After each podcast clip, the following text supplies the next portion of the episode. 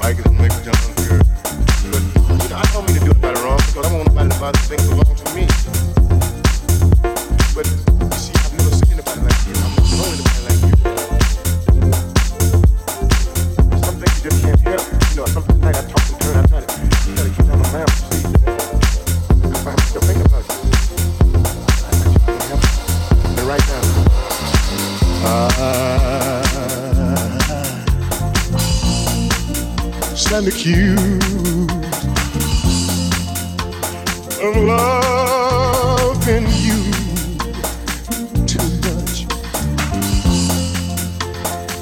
And I hope, I hope it's not a crime. If it is, I'm guilty of loving you.